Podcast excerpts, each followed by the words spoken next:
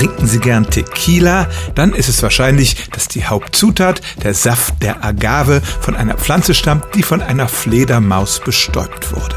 Wenn es ums Bestäuben geht, denken wir ja normalerweise an Bienen und andere Insekten, aber im Prinzip kann alles, was fliegt, einer Blume bei der Fortpflanzung helfen.